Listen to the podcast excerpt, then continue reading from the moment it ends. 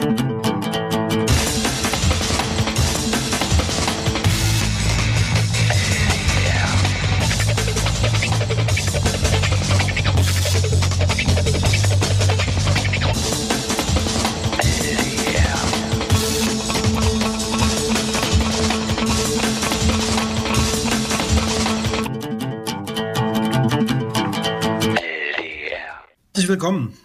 Grex und Jule, zum Linksdrehen Radio. Herzlich willkommen, liebe Radio Blau-Hörerinnen. Guten Abend. Guten Tag. Guten Tag. Mal wieder aus den dezentralen Studios 4 bis 7. Wobei wir auch das anders machen könnten. Ne? Also ja, die Corona- ähm, Sondersituation in, in Sachsen erlaubt es offensichtlich, äh, aus freien Radios zu senden, äh, zu, äh, zumindest 2G, oder? Ah ja, wir machen es nicht. Wir machen es nicht. Außer die Inzidenz liegt über dem beinahe unerreichbaren Wert 1500. Nee, nee. das betrifft nur die Kneipe. Das betrifft ja, nur die Kneipe. Ja. Diese, diese Regeln, diese Regeln. Ja, äh, ja, ach na, okay, wir hatten das ja neulich. Ähm, äh, harter Lockdown versus äh, so halb. Ne? Müssen wir hier nicht noch weiterführen. Nee, machen wir nicht. Stattdessen kommen wir zum Wetter. Wir kommen zum Wetter und es ist kalt. es ist kalt, aber ich kann, kann das natürlich auch politisch aufladen. Äh, wir reden heute darüber, dass äh, ähm, äh, in der Kälte sozusagen Menschen sich trotzdem äh, gemüßigt fühlen, äh, rum zu protestieren. Ähm, ich würde aber auch darüber reden, dass äh, ich glaube vor zwei, drei Tagen an der äh, im Grenzgebiet zwischen Polen und Belarus äh, wieder ein Mensch erfroren ist auf äh, europäischem, auf EU-Territorium, ne? weil die Situation dort sich nicht äh, verändert, also einfach äh, stecken geblieben ist. Ne? Ja, das ist die politische Dimension des Wetters, muss man sagen. Ne? Hm. Es äh, gibt ja eine neue Bundesregierung, äh, vielleicht kann man das auch hier in dem Vorblock ähm, dingsen. Ne? Ich glaube, vor zwei Tagen wurde die neue Bundesregierung vereidigt. Und ich weiß gar nicht, ob es in Deutschland schon mal eine ähm, weibliche Innenministerin gab. Wisst ihr das? Also ich kenne immer diese Bilder von der äh, Innenministerkonferenz und da stehen immer nur Männer. Ne? Und nee, jetzt gab es doch nicht. Keine Angst. Ist sie wirklich die erste? Nancy Fraser aus äh, ähm, Hessen. Ne? Zumindest auf Bundesebene, ja, ja. Mhm. Ja, genau, auf Bundesebene. Äh, wir dürfen gespannt sein. Betrifft das nee, fast alle Minister in dem Fall? Also Außenministerin? Äh, ich wollte jetzt sagen, Ursula von der Leyen war doch schon mal Außenministerin, aber war sie gar nicht. Ne? Sie war Verteidigungsministerin. Ja, ja bewaffnete ja. Außenministerin. Bewaffnete Außenministerin. Mhm. War Ursula von der Leyen. Also hier fehlt so ein bisschen der Drive. Äh, ich, das ist ja völlig eindeutig. Ich habe, ja, ich habe die, ich, ich, kann die Linie auch, äh, also Nancy Fraser hat sich auch gleich sozusagen der Situation, die ich kurz angesprochen habe, äh, äh, Polen, Belarus angenommen bei irgendeinem Treffen und hat gesagt, äh, na ja, aber die Polen müssen doch mal Frontex äh, und vielleicht auch noch humanitäre Organisationen in diese Sperrzone reinlassen. Das, das ist groß, ne? Ich weiß jetzt nicht, ob das Satire ist. Das ist Satire, ja. Ah, ja. Ist, äh, keine Ahnung, das ist jetzt nicht das, was ich erwarte. Also klar, die können ja Frontex da reinlassen, aber was soll das? Also keine Ahnung, die hätte auch sagen können, die soll diese Sperrzone wegmachen und die Leute hier äh, endlich reinlassen. Ne? Mhm. Aber ist ja trotzdem noch SPD. Hm. Das ist Ausgabe 443. Jetzt hör auf mit deinem Politikgequatsche. Mhm. Was?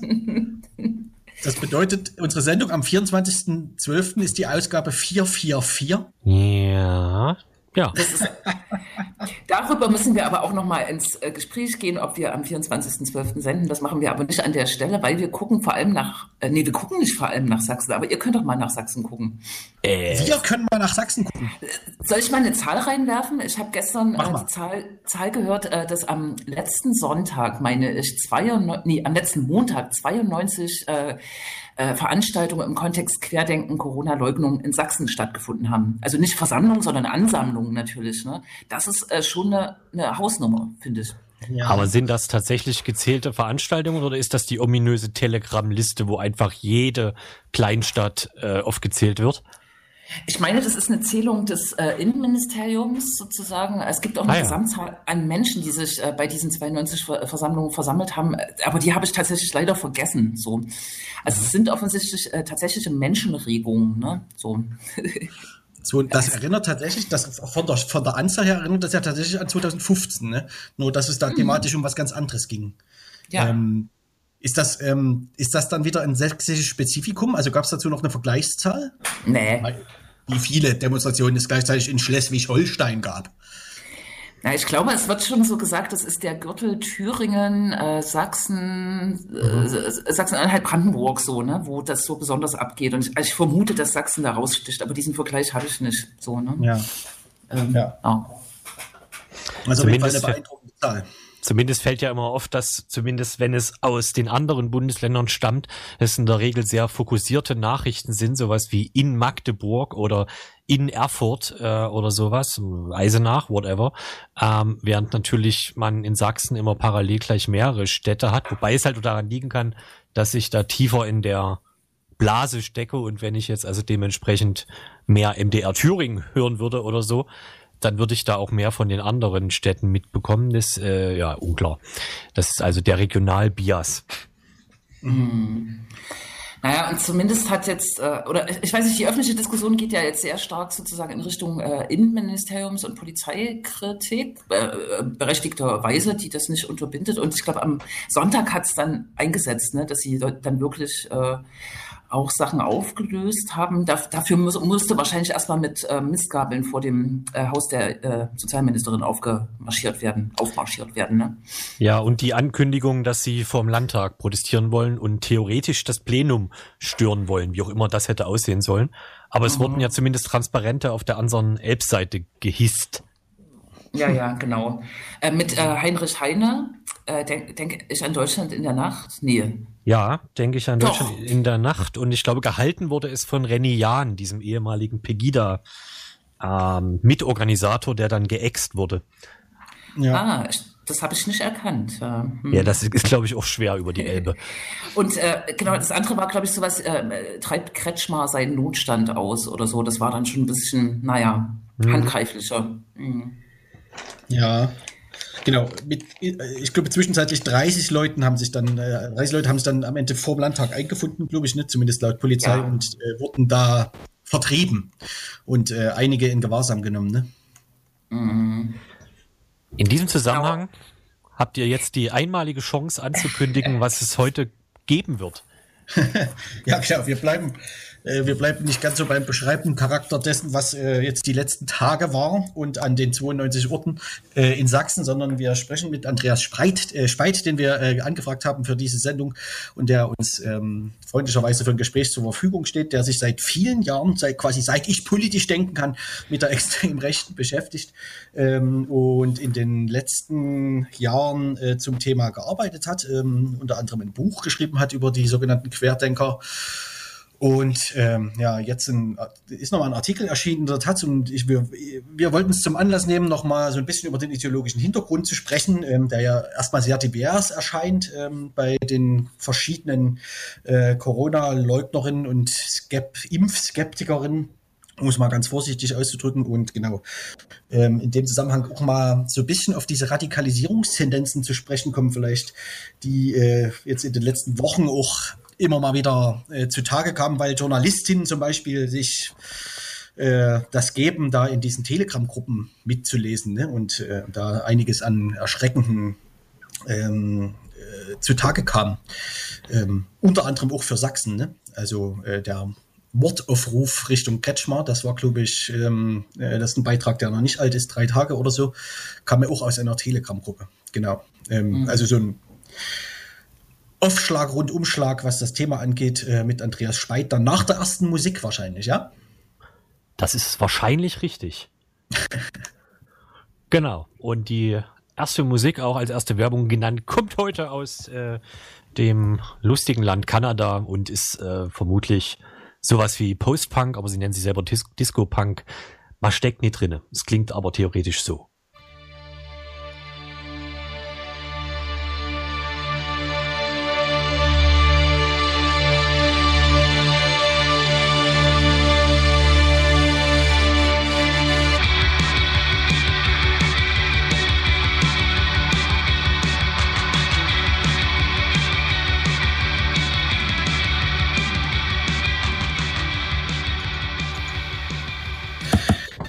Homefront aus Kanada war das und ich würde sagen, äh, die 80er haben angerufen und möchten diverse Urheberrechtsansprüche geltend machen.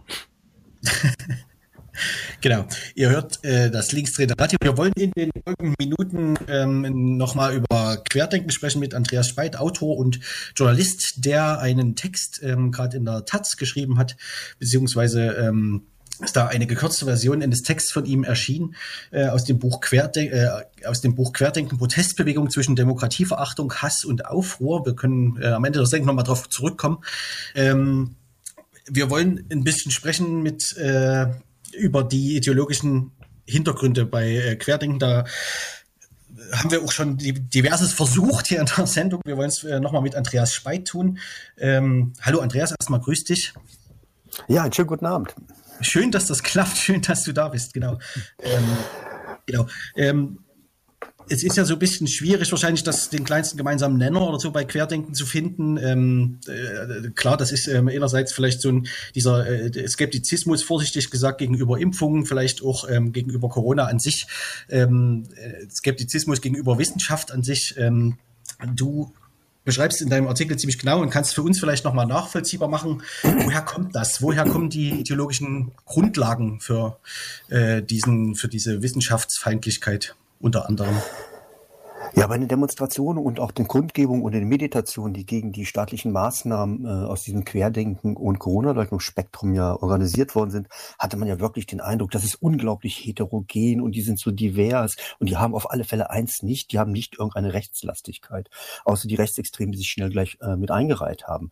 Aber eigentlich muss man ganz deutlich sagen, es ist relativ einfach, was sie gemeinsam haben. Das ist nämlich genau diese ganz tiefe Sehnsucht nach einer vermeintlichen harmonischen Ursprung Ursprünglichkeit. Und das ist der Kern jeglichen antimodernen Denkens. Und das ist eigentlich die Basis, auf den man sich dort begegnet. Man versucht sozusagen die bestehenden Verhältnisse zu kritisieren, was völlig legitim ist. Man arbeitet auch heraus, dass der Kapitalismus, die Industrialisierung, die Urbanisierung, dass da die Ratio, die Logik sozusagen gnadenlos gegen den Menschen, gegen sich selbst, gegen seine Mitmenschen und die Natur umgesetzt worden ist. Aber, und da beginnen die Schwierigkeiten, dabei bleibt es das philosophische Glücksversprechen der Aufklärung, dass man eigentlich durch Logio, Logik, Ratio, das Erkennen der Welt, eben auch die Veränderbarkeit der Welt ermöglicht, das ist hier eigentlich schon längst abgeschrieben. Und da beginnt dann eben das Wegrutschen in den verschiedensten Erzählungen von Wissenschaftskritik, in Wissenschaftsfeindlichkeit, die dann in Verschwörungserzählungen enden können oder eben auch tatsächlich in ja antiaufklärerischen Denken, das dann in radikal esoterische Konzepte oder auch wieder in Verschwörungserzählungen enden können. Und darum hat mich das, wenn ich ganz ehrlich bin, überhaupt mich überrascht, äh, dass dort Regenbogenfahren neben Reichsfahren im Wind stehen konnten bei den großen Demonstrationen in Berlin. Wo sind denn, äh, wo sind denn da genau die äh, Andockungspunkte sozusagen für die organisierte Rechte? Müssen die die konstruieren oder sind die einfach da? Ja, dann habe ich das eben geradezu pauschal gesagt. Die sind inhärent in dieser, in diesem antimodernen Reflex. Und wir hatten eben schon im 19. Jahrhundert, und da hattest du eben gerade auch schon in der Frage, glaube ich, ein bisschen darauf hingewiesen, es ist eben in dem Sinne auch nichts Neues. Wir hatten im 19. Jahrhundert eben auch ein Phänomen, äh, dieser Such- und Gegenbewegung, der Lebensreformbewegung. Und ich denke, wir erleben heute eine dritte Lebensreformbewegung, in der diese ganzen Ambivalenzen in dieser antimodernen Kritik äh, zum Tragen kommt. Und vielleicht darf ich das ein bisschen nochmal deutlicher werden lassen. In diesem antimodernen Ansatz, wenn man dann zum Beispiel sagt, die Welt ist nicht für alle erkennbar, sondern es gibt esoterische Linien, Eingeweihte, hat man also schon mal so ein Autoritätsgefälle. In diesem Ansatz, man will hin zur Natur, hat man eine Verklärung der Natur, des Natürlichen. Und da geht oft auch mit einher, dass es ein bestimmtes Verständnis von Geschlecht gibt, von festgeschriebenen Rollen. Also ihr ahnt, man kann aus diesem anti-aufklärischen, antimodernistischen Denken alle reaktionären Interpretationen bis zu einer faschistischen geschlossenen Weltbild äh, herausfiltern. Und Georg Lukas hat unter anderem in einem dreibändigen Studien von ihm äh, die Zerstörung der Vernunft genau das herausgearbeitet, dass in jedem Irrationalismus äh, tatsächlich die Gefahr einer reaktionären, einer faschistischen Ideologie angelegt ist um da keine Missverständnisse aufkommen zu lassen, das heißt nicht, dass das Querdenken und Corona-Leugnungsspektrum alles geschlossene rechtsextreme Personen sind, also ein geschlossenes rechtsextremes Weltbild haben. Da kann man eher sagen, nein, es gibt eben diese Affinitäten, die paar, die ich gerade benannt habe, und es gibt noch mehr. Und gleichzeitig haben wir aber auch das Phänomen, dass diese Affinitäten ja schon dazu gereicht haben, dass die Rechtsextremen, als sie mitmarschiert sind, eben in keinster Weise angegriffen worden sind. Dort hieß es dann ja immer, wir wollen nicht spalten, wir wollen Liebe bringen, wir gucken mit dem Herzen und, und, und. Und man hat da meiner Meinung nach äh, selber dann ignoriert, dass dort Menschen eben nicht mit dem Herzen gucken wollen, sondern Hass und Hetze verbreiten und eben keine liebevolle Utopie entwürfen, sondern sowas wie den Nationalsozialismus mal möglich gemacht haben. Äh, ich glaube, das ist aber genau der Punkt. Man hat eben über diese Affinitäten vergessen, die Grenzen zu ziehen. Und das hat es historisch auch gegeben. Und das ist diese Lebensreform Bewegung wieder in der Mitte der Gesellschaft gibt, ist auch kein neues Phänomen. Auch im 19. Jahrhundert war es die Mitte der Gesellschaft.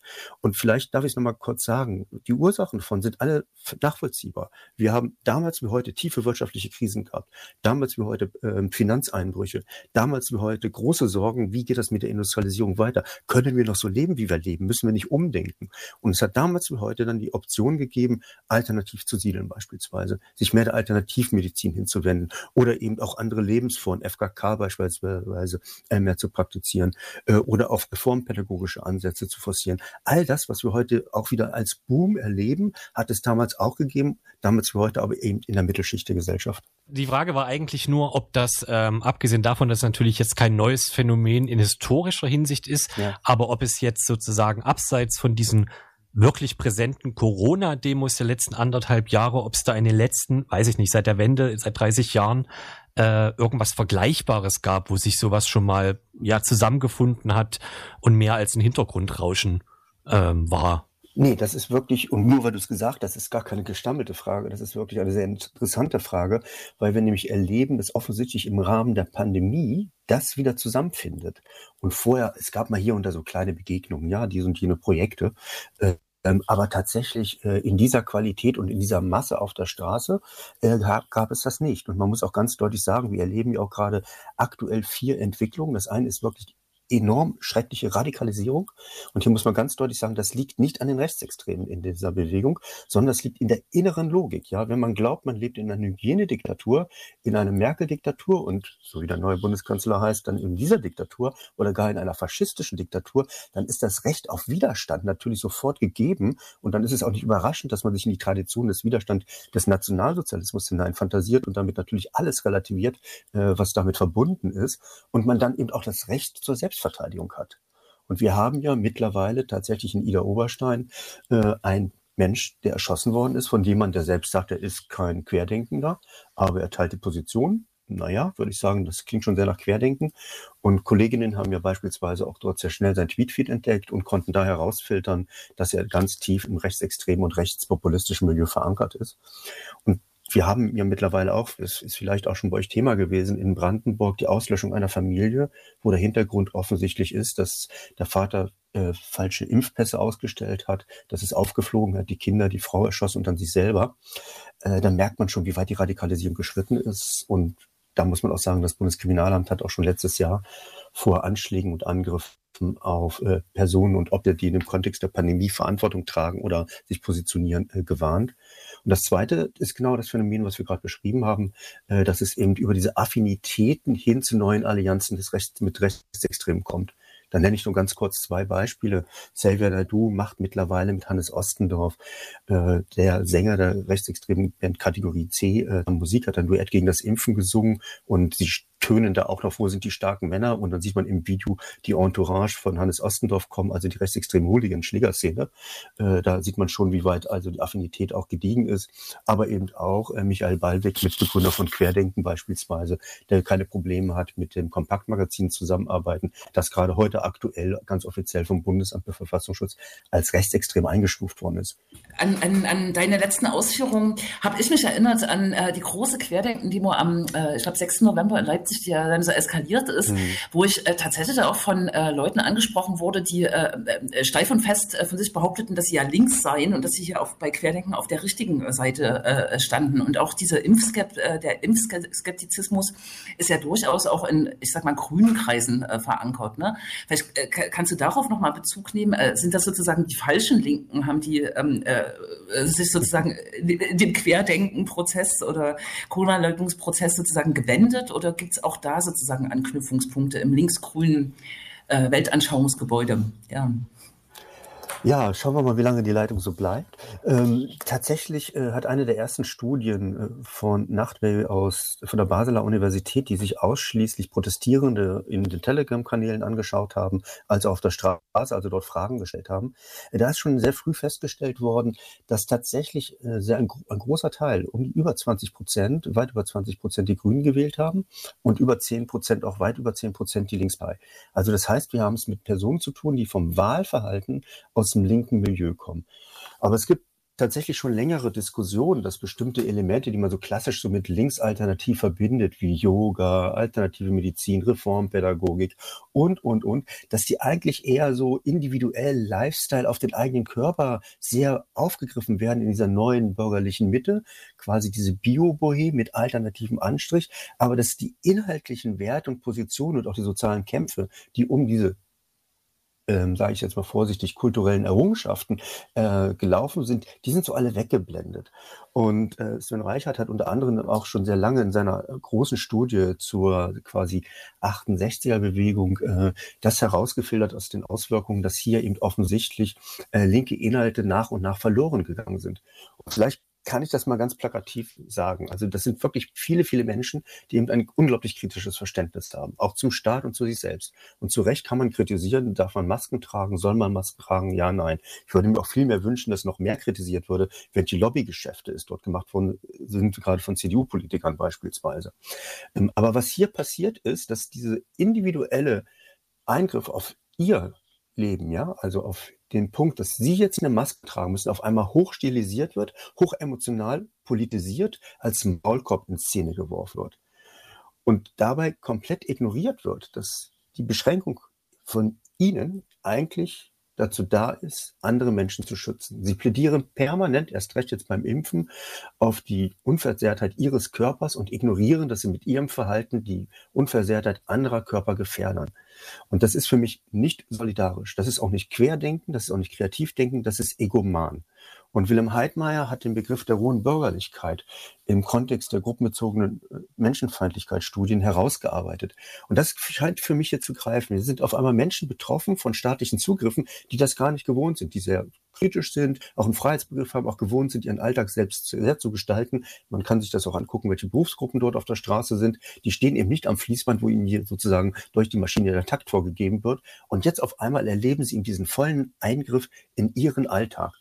Und ganz böse gesagt, der Urlaub in der Toskana auf einem Biobauernhof ist kein Grundrecht. Ich würde vielleicht zum, zum Ende hin tatsächlich nochmal, du hast die Radikalisierung schon angesprochen und ähm, es war wie gesagt in den letzten Wochen ein Gespräch. Es gab ja auch schon diverse Ereignisse, wo das ganz, ganz exemplarisch äh, Worte für alle, die es vielleicht bisher nicht glauben wollten oder konnten. Ähm, aber also diese Radikalisierung, sie findet offensichtlich statt. Du hast auch gesagt, sie kommt quasi originär aus diesen Querdenker-Szenen und gar nicht so vielleicht direkt aus der organisierten Rechten. Ähm, da, da würde mich tatsächlich nochmal interessieren, was, welche Rolle da diese ideologische, dieser ideologische Unterbau für spielt. Also wo kommt der Wunsch, Gewalt auszuüben, daher sozusagen? Vielleicht muss man es noch ein bisschen sortieren oder vielleicht darf ich es noch ein bisschen sortieren. Ich habe es erstmal sehr grundsätzlich gesagt. Aber wenn wir uns natürlich die Regionen anschauen, gibt es Unterschiede. Ein Unterschied ist definitiv, auch wenn ich sehr vorsichtig mit solchen Vergleichen bin, in Ostdeutschland, in Sachsen wird es überwiegend aus dem rechtsextremen Milieu getragen, dieser Protest. In Westdeutschland nicht so stark. Der Radikalisierungsprozess ist für mich tatsächlich der Prozess, der innerhalb der querdenkenden Bewegung selbst angelegt ist. Das heißt aber eben nicht, dass eben auch Rechtsextreme die Situation nutzen und dann zuschlagen. Beides bedingt sich sozusagen und pusht sich gegenseitig hoch. Und vor allem muss man nochmal mit Blick auf Sachsen sagen, dass man hier eins ganz offensichtlich sieht. Und das hätte man vielleicht auch von Pegida lernen können. Das Zugehen auf sie, das Zuhören, sie groß beachten, viel Verständnis zu haben, führt nicht dazu, dass sie Moderator werden. Sie fühlen sich legitimiert, militanter, radikaler aufzutreten. Und das erleben wir seit Tagen nicht nur, und das sage ich jetzt ganz deutlich, im Osten, dass es eben auch aus diesen bürgerlichen Protestkultur zu Übergriffen beispielsweise auf Journalistinnen dann auch kommt. Ähm, und das ist genau auch ein zentraler Effekt, wo ich denke, da muss die Politik jetzt wirklich ernsthafter mal darüber nachdenken, wie sie glaubt, mit diesem Spektrum umzugehen. Das Zuhören, das auf sie zugehen, führt nicht dazu, dass sie von ihrem Weg sich abwenden, sondern es scheint sie tatsächlich eher zu pushen. Genau, ich, ähm, du hast es ja, du hast es auch schon erwähnt, Andreas. Bezüglich des Ostens kann man wahrscheinlich sagen, also auch ähm, bei ähm, der Bewegung Leipzig oder so in den Großstädten, äh, Berlin hat man es auch gesehen, ähm, gab es glaube ich, große äh, Teile, die, glaube ich, ähm, ideologisch dazu verorten sind. Also ich sage jetzt mal grob und mit dem Begriff Esoterik oder so. Im ländlichen ja. Raum, in den kleineren Städten eher nicht. Würdest du sagen, dass, dass das eher ein westdeutsches Phänomen ist, im Osten quasi, wenn, dann in den Großstädten zu sehen? Ja, das kann man wahrscheinlich so sagen, äh, obwohl es dazu keine Untersuchung gibt. Aber es scheint offensichtlich zu sein, dass dieses äh, biobohemische, esoterische Milieu ein großstädtisches Milieu ist. Das klingt ein bisschen widersprüchlich, weil man eigentlich denken würde, die würden alle auf dem Land leben, äh, um im Einklang mit sich selbst, der Natur und den Tieren zu sein und den Bäumen. Ähm, Nein, äh, das scheint tatsächlich äh, gesamtgesellschaftlich erstmal ein großstädtisches Phänomen zu sein. Natürlich gibt es die Enklaven, wo es eben solche, und jetzt meine ich nicht rechte Siedlungsprojekte, sondern alter, alternative Siedlungsregionen, die es ja auch in Deutschland gibt, äh, wo wir auch das Phänomen sehr dominant haben. Äh, das ist beispielsweise auch in Baden-Württemberg der Fall äh, oder in Rheinland-Pfalz äh, oder auch in Bayern. Äh, wo wir auch sozusagen diese Protestkultur, äh, die dann äh, sich so explizit äh, antidemokratisch, anti-emanzipatorisch positioniert in ihrem anti, äh, antimodernen Habitus, äh, das erleben wir da dann auch im ländlichen Raum, wo es sozusagen diese Milieus gibt. Liebe Kollegin, ihr dürft, sonst würde ich nämlich langsam sagen, äh, wir haben locker die 15 Minuten voll gemacht, Andreas, die wir ausgemacht hatten. Das lag auch an diversen technischen Problemen. Aber ich einfach mal großzügig bedanken äh, und ja und dir noch einen guten Abend wünschen. Mich bedanken, dass du zur Verfügung standest und auch immer wieder zur Verfügung standest. ja. Nein, also ähm, das habe ich gerne gemacht. Das äh, ist ja auch wirklich eine wichtige gesellschaftliche Auseinandersetzung und ich erlebe das auch ganz äh, konkret äh, bei den Buchvorstellungen von gefährlichen äh, verqueren Denken, dass tatsächlich dort ein großer Diskussionsbedarf ist und äh, ich glaube, da sollte man sich durch technische Schwierigkeiten am wenigsten von abbringen lassen zu streiten. Ich, glaube, der Konflikt muss endlich gesucht werden. Und zwar ziemlich deutlich mit klaren Positionen. Dein äh, Text, ähm, über den wir gesprochen haben, oder beziehungsweise der Anlass war für dieses Gespräch, äh, erscheint in einem von Wolfgang Benz herausgegebenen Buch, äh, der im Titel ebenfalls ähm, den Namen der Bewegung trägt, nämlich Querdenken. Ne? Ja, genau. Korrekt, gut. Dann habe ich, hab ich das, äh, zumindest das halbwegs richtig oft gesagt. Ja. Dann danke nochmal. Ich wünsche euch einen schönen Abend und noch viel Spaß mit der Sendung. Und vielleicht mit weniger Unterbrechung. Ne? danke, danke. Dankeschön. Ciao. So long. No, bye. Doch spannend. Ja, Doch. wir sprechen bestimmt gleich weiter, oder? Nee, ja, wir, wir, wir, hören dann, wir hören jetzt auf. äh, in 20 Minuten kommt die Dark Knight Radio Show. Bis dahin hört ihr Stille. Ich wollte einfach ähm, noch anschließen, äh, dass das natürlich sozusagen ein viel spannenderer und fundierterer Zugang ist, als ihn, äh, und das äh, ist jetzt wenig verwunderlich, der sächsische Geheimdienst der, des Landesamt für Verfassungsschutz äh, hat, äh, das nämlich sagt, na, der dritte Weg, ähm, NPD, äh, Pegida und so, die ähm, dominieren diese Proteste und können sozusagen in der Mitte der Gesellschaft damit landen oder andocken oder so, keine Ahnung. So ähnlich ist die Erzählung und so, keine ja. Ahnung, vielleicht ist das in Sachsen eher der Fall, aber ich finde, äh, was Andreas sagte, plausibler, dass da irgendwie so die Sachen an, in, ineinander greifen, ne? Dieses diffuse, mhm. genau, und dieses ja, Mitte- und Randmodell ist natürlich sowieso Quatsch. Und noch mehr Quatsch bei Pegida und jetzt auch der Corona-Leugner-Bewegung. Mhm. Mhm. Mhm. Danke, Julia. Ja, genau. Und dann immer dieses vom Verfassungsschutz äh, so wie so eine Art UFO äh, vorgestellte, diese vorgestellte Mitte der Gesellschaft. Ne? Also mit der, ja, ja. Na, mit der darf der Verfassungsschutz ja nichts zu tun haben. Und deswegen ist das quasi ein unbeschriebenes Blatt. Ja, ja. Ein unbekanntes, liegt, unbeschriebenes Blatt. Liegt ja. halt dort der Hund begraben, ne? Mhm. In der Mitte. Ich mache jetzt Werbung. Gut. Ein Bild zu schaffen. Modell Bianca, ich glaube aus Hannover in dem Fall. Ja, schön. Aha. Wir haben übrigens schon einen Hörerinnenwunsch, Jule. Du sollst noch mal erzählen, was du angefangen hast zu erzählen von der Abstimmung äh, aus dem Landtag zur neuen oh, Schutzverordnung. Wer wünscht sich das? Aha, eine Hörerin. Ach so, jetzt ist er äh, immer, da, da, steigt ja der Erwartungsdruck immer so hoch. Aber ich halte ja nun wirklich äh, nicht so viel von dem Ministerpräsidenten Michael Kretschmer. Hoi. Aber der hat in, in der Landtagssitzung äh, quasi äh, die Rede über die Corona-Situation gehalten, Huch, und hat dann ähm, sich in Richtung der AfD-Fraktion gewendet und hat äh, sozusagen dem Kollegen Ivo Teichmann, ein AfD, äh, wirklich ein unerträglicher AfD-Abgeordneter aus der sächsischen Schweiz, gute Besserung gewünscht gewünscht und hat dann, ich fand das schon sehr grenzwertig, aber äh, eigentlich auch äh, äh mutig, hat dann sehr suffisant darauf hingewiesen, dass Ivo Teichmann vor kurzem sozusagen noch voller Inbrunst und auch auf der Straße gegen Corona-Maßnahmen und gegen die Existenz von Corona äh, sich geäußert hat und jetzt quasi beatmet werden muss im Krankenhaus. Und das äh, führte dann zu einer äh, doch dollen verbalen Auseinandersetzung mit der AfD, in der der Ministerpräsident denn doch eine ziemlich gute Figur gemacht hat. Und ich dachte irgendwie, warum hast du das nicht schon vor zwei Jahren gemacht oder vor drei Jahren oder vor vier Jahren? Ne?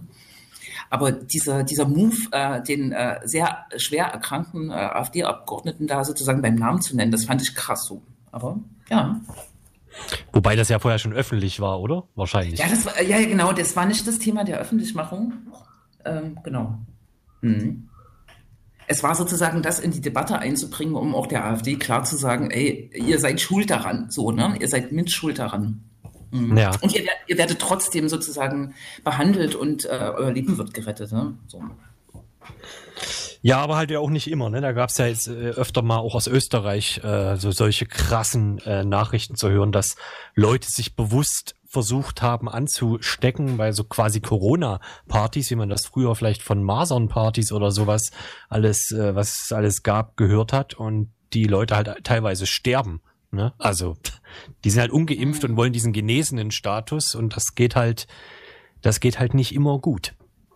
Ja. Schönes Thema. Das stimmt. Wenn man sich äh, selber keine äh, medizinische Versorgung äh, holt, ne, was der Typi aber ja gemacht hat, ne, und dann aus dem äh, Krankenhaus noch gepostet hat. Naja, äh, sei es dahin, äh, sei es, sei es dahingestellt. Sei es dahin. Dahin. Mhm. Genau, wir hatten noch ähm, Stichwort äh, Corona-Proteste, diesen Fackelauftritt vorm Haus der sächsischen äh, Ministerin Köpping. Ne? Fackelauftritt klingt wie so ein Kunststück oder Theaterstück oder Ballett. Mhm. Fasch Fascho-Auftritt mit Fackeln. Ja, genau, es war jetzt nicht Spezifisch so sächsische Corona-Leugner-Kultur. Mhm, mhm. Ja, worauf sich ein riesen ähm, Empörungs- äh, und Solidarisierungsappell äh, äh, durchs Land zog. Ne? Das ging auch im Landtag noch weiter. Äh, genau. Ich wäre ja gern wieder äh, quasi virtuelles Mäuschen gewesen, wenn das Ganze wieder vor Kretschmers Haus passiert wäre. Würde mich mal interessieren, wie der mittlerweile ja. drauf ist, was sowas angeht. Ist ja gar nicht so ja. lange her, ne, dass die da bei ihm mal vor der Tür waren, ohne Fackeln, aber äh, ja. Ja. Da hat er Schnee geschippt. Ja. Genau. Mhm. Dürfte also ein Jahr her sein. Mhm. Ja, wahrscheinlich nicht mehr ganz so freundlich. Zumindest das hat er vielleicht gelernt im letzten Jahr. Also, ich will jetzt äh, euch gar nicht so mit Landtag nerven, aber ähm, ich erinnere mich an dem Punkt dann doch sozusagen an den CDU-Fraktionsvorsitzenden, der dann auch irgendwie das verurteilt hat mit Petra Köpping. Also das äh, durchzog ja alle Fraktionen, ne? außer die AfD-Fraktion in Grimma hat sich eine Solidaritätserklärung verweigert. was ich eigentlich sagen wollte, Christian Hartmann, CDU-Fraktionsvorsitzender, hat dann doch äh, hingekriegt zu sagen, na ja, die Sachsen sind halt schon besonders eigensinnig und ähm, äh, die machen halt so ihr Ding, ne? So und darum, äh, darum äh, muss man das verstehen oder so, hat er nicht gesagt, aber ich glaube, er hat das gemeint. Ne? Er wollte trotzdem die sächsische See streicheln. Und damit kann man das auch alles wieder einrollen, so, ne? Äh, was da an also, Verachtung und ähm, äh, Solidarität mit äh, der Petra Köpping passiert ist. So. Also hat er, damit, hat er damit versucht, das Geschehen zu relativieren oder zu erklären? Ja, ja, ja. Ich, ich, weiß nicht, ja, vielleicht erklären, aber in der politischen Rede von dem Fraktionsvorsitzenden muss ich ja. jetzt nicht so viel Analyse machen. Da kann, ist das schon so zweideutig formuliert, dass man es auch als, was hast du gesagt, erklären und verteidigen, dass, dass man es auch als Relativierung zumindest lesen darf. So. Ja. Ja, ja. ja. Weil, lass doch mal den Sachsen, wenn der mal mit der Fackel bei dir vom Haus auftaucht, ja, das, das geht na, ja nicht so. Ne? Da gibst du dem Stollen genau. Hier, aber Krex, ähm, äh, Thema für dich. Es wird ja jetzt äh, äh, diskutiert, nicht nur die Freien Sachsen zu verbieten, sondern auch irgendwie Telegram. Na, nicht zu verbieten, aber zu irgendwas? Hast du das? Ja, ich glaube, die wohl, das sogenannte Netzwerkdurchsetzungsgesetz soll auf solche Messenger ausgeweitet werden, was bis jetzt nicht der Fall ist. Ist zumindest, glaube ich, ein Vorschlag. Und wie findest du das? Äh, vermutlich nicht Utopisch? durchsetzbar, äh, weil ich nicht, ja. mir nicht vorstellen kann, wie das, also da fehlt mir aber auch juristische Idee überhaupt, aber vielleicht auch äh, technisch gesehen, wie das funktionieren soll, dass ein Dienst, der originär aus Russland kommt, der dezentral funktioniert, der meines Wissens in Deutschland keine Server oder sowas stehen hat. Also wie, wie man das überhaupt reglementieren will. Ähm, aber es gibt ja auch, glaube ich, die Theorie oder die Unterhaltung, dass man das Ganze auf EU-Ebene reglementiert. Ne? Da wäre das dann schon wieder ein bisschen was ähm, anderes. Aber ich glaube, im Moment ist mein einziger Ansatz, dass ich quasi aktiv alle versuche zu bewerben, Telegram nicht mehr zu benutzen und zu löschen und ich das Ding einfach nur noch mhm. Nazi-Chat äh, nenne und mhm. mit Max Gold gesprochen quasi alle verachte, die das benutzen. Sinngemäß. Mhm. ja, ja.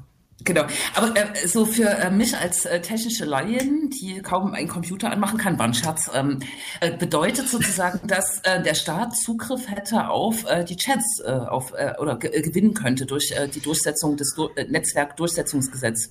Naja, das ist, ja, das ist ja im Prinzip bei, genau, das bei Netzwerkdurchsetzungsgesetz, das ist ja eher ein juristischer Rahmen, wo man sozusagen ja. heutzutage relativ schwer als äh, einfach, so ist die Theorie, zum Beispiel einfach auf Twitter oder Facebook einen Post melden kann und aufgrund des Netzwerkdurchsetzungsgesetzes, dieses Wort ist auch so geil, ähm, muss oder kann der Betreiber dann relativ schnell quasi ähm, das Ganze löschen, ohne dass das Ganze erstmal von einem Staatsanwalt oder irgendwie so geklärt ähm, werden muss. Das heißt, du hättest dann immer noch bei Telegram in dem Beispiel zu bleiben, diese Instanz, dass du erstmal Posts, die irgendwie krass wirken, erstmal melden musst und dann hast du quasi eben die Verpflichtung bei Telegram theoretisch, dass die das dann also dann alsbald ähm, löschen, aber mehr ist es dann theoretisch auch nie. Und zumindest hat es ja auch einen Vorteil, so wie Telegram funktioniert. Das hat ja, glaube ich, Jens auch schon mehrfach gesagt in der äh, Sendung. Es sind, glaube ich, es gibt kaum noch Gruppen, Nazi-Gruppen etc. in Telegram, wo gefühlt nicht mindestens ein Journalist, Journalistin mit drin ist. Mhm. Und dann nochmal die entsprechend ähm, größeren Anzahl an äh, Leuten, äh, Antifaschisten oder so, die äh, aus lokalen oder regionalen Gruppen dann das Interesse haben, das zu verfolgen. Genau. Ja. Ja. Ja, äh, genau, dahinter steckt ja quasi, aber was hast du jetzt möglicherweise, ähm, also äh, den Hörer vielleicht auf die falsche Fährte gemacht, Jule, aber dahinter steckt ja quasi ja ganz einfach, das ist ja kein Geheimnis, die Gruppen sind ja alle öffentlich. Also die sind ja schon offen. Mhm. Da kann ja jeder, mhm. jederzeit ja, es geht nur darum, sozusagen, was mit äh, möglicherweise strafbaren Inhalten da passiert. Ne? Das ist ja auch das mhm. Ulkige, ne? dass man sich da auf Telegram äh, geeinigt hat, offensichtlich, äh, qua, weiß nicht, Ver Verbreitung oder was da mal der ursprüngliche Punkt war oder weil es halt so geil ähm, subversiv wirkt, weil das halt irgendwie originär aus Russland äh, kam. Aber man einigt sich also auf einen Dienst, wo man siehe jetzt, was, äh, glaube ich, ZDF äh, jetzt habe ich vergessen, welches Format das war, aber äh, Arndt Ginzel und Henrik Merker, wo die diesen Chat aufgespürt haben, wo es darum ging, auch ähm, Kretschmer quasi zu attackieren oder zu Attentaten oder whatever. Ähm, also man einigt sich auf den Dienst, der damit wirbt, sozusagen ganz öffentlich, dass deren Gruppenchats offen für alle sind und nicht verschlüsselt. Äh, wohingegen es Alternativen gibt, wo das nicht so ist. Das ist auch schon beeindruckend, äh, diese kognitive Dissonanz oder so. Hm. Kann man aber auch nie erklären. Kann man nie erklären, nee. Hm. Aber ja, so diese grundsätzliche Russland-Affinität spielt da auch eine Rolle, ne? Wäre also mein Gefühl, ja. russischen Impfstoff immer mal wieder zur Geltung kommt. Mhm. Ja, aber, äh, äh, aber nochmal sozusagen, um das ein, äh, äh, abzuschließen, ist diese Debatte um äh, die äh, Telegram-Regulierung, ist das jetzt ein Placebo oder ist das äh, sinnvoll? Das habe ich, hab ich immer noch nicht verstanden. Ja, mir, also mir erscheint es wie ein Placebo, weil ich nie ganz genau mhm. sehe, was man da wirklich juristisch machen kann und technisch mhm. und so. Das ist ja, äh, es ist halt da und solange es Internet gibt und das Internet so funktioniert, wie es ist, wird es vermutlich auch da bleiben. So, äh, vermutlich ist halt die Frage, ob die Strafverfolgungsbehörden und so das überhaupt auf den Blick haben. So, das ist, ich weiß nicht, ob da der Justizminister der korrekte Ansprechpartner ist, der dann Kretschmer so abgewatscht hat, äh, was glaube ich diese Woche in irgendeinem Fernsehformat mhm. äh, war. Aber genau, das ist also ein bisschen die, ne, also die ganzen, diese ganzen Informationen und die Person, die das schreiben, das liegt halt alles offen. Und die Frage ist, glaube ich, primär, was macht man mit dem Wissen darum und nicht, was macht man mit der Technik. Aber eine mhm. Antwort habe ich da jetzt auch nicht. Dann halt nie. Gut. Gibt's noch was zum Sport? Joshua Kimmich hat jetzt Long Covid. Könnt ihr dieser so. Headline was abgewinnen? Ja, na, das ist der, äh, die Sarah Wagenknecht aus äh, dem Fußballbereich, oder? Ja. Kann man die Sarah Wagenknecht von Bayern München. Ja, ja, genau. Ach, Bayern München hätte ich jetzt gar nicht gewusst, bei meinem großen Fußballinteresse, Desinteresse. Na, nee. man kann ja, man, man, kann ja noch mal eine Werbung in eigener Sache machen. Ne? Es ist zwar äh, Corona, aber, und das heißt auch für die Kultur, dass sie eigentlich zu hat. Ne? Aber als Linksnet wagen wir uns nächsten Dienstag äh, äh, zu streamen, zumindest Kultur zu streamen, äh, an die Endgeräte und ins Internet, wo man das dann auch später nochmal, wenn man äh, eine ruhige Minute hat, äh, nachhören kann. wir beenden unsere Kampagne Still Not Loving Police. Ne? Das stimmt. Das stimmt. Ja. Das machen wir am Dienstag im UT Konnewitz, was sich natürlich wahrscheinlich auch freut, äh, dass irgendwas bei Ihnen stattfindet, unter Ausschluss von Publikum, was dann sozusagen äh, im Internet sich äh, wiederfinden muss. Und es spielen drei Bands auf, ne? Auch das ist korrekt. Dead Honeckers, das Astro-Ritter-Kollektiv und One Step Ahead. Mhm. Sehr gut. Punkrock, Hardcore-Punk und ja, äh, Elektro. Synthesizer-Geschrei. Yes. Ja. Und es gibt irgendwie noch, es gibt noch kulturelle Kurzreferate. Ja, ja, ja, eine, eine, eine szenische Lesung, sagt man, glaube ich, mit äh, Original-Polizeitexten. Oh, ich hätte ja gesagt, eine Lesung. Du möchtest, dass das eine szenische Lesung wird. Da bin ich sehr gespannt. Ach, da hast glaube, du jetzt die Latte sehr hoch gehangen. Kulturbanause, also, Kulturbanause. So, sobald mehr als eine Person äh, gleichzeitig auf einer Bühne liest, ist das eine szenische Lesung, oder? Ja, im Brechtschen Sinne schon. Äh, die vermutlich dürfte ja. und das UT Konnewitz ist ja, glaube ich, auch sehr Brechtsch, also was so die Einrichtung angeht und so. Ja. Das wird, ja. wird einfach äh, qua Kulisse zur szenischen Lesung, ne? Und qua Kostü Kostüm. Richtig, wir haben verschiedene Kostüme nähen lassen. Ja. äh, 19 Uhr, glaube ich, ne? 19 Uhr und es gibt noch äh, verschiedene, passend zu unserer Sendung. Karten. Es gibt, gibt noch Karten und fürs Internet, ne, hier, damit es nicht alle wird. Und es gibt äh, verschiedene Beiträge zu äh, legitimer Polizeikritik. Richtig. Und den, äh, die Karten für das Internet kriegt man unter anderem auf linksnet.de slash Kampagne oder nur linksnet.de oder auf YouTube, wenn man da nach dem Linksnet sucht. Da ist der Livestream auch schon äh, zu sehen. Aber wie gesagt, Karten sind rar gesät. Ähm, Na, und äh, man, man kann ja auch. Äh, Ei, ne? Man kann ja in den Kopf nehmen, dass äh, die, die es äh, verpassen und keine Karte mehr kriegen, am 24.12. unser Radio hören können. Wenn ihr keine Lust habt zu senden, kann man ja ne, da vielleicht was machen. Stimmt, da spielen wir, da spielen wir einfach die Aufzeichnung, ne? Genau, die vierstündige Aufzeichnung in, in einer Stunde. Viel Spaß also mit vierfacher Geschwindigkeit. genau. Das, ja, wir müssen abmoderieren. Wir haben noch zwei ja, Minuten. Genau.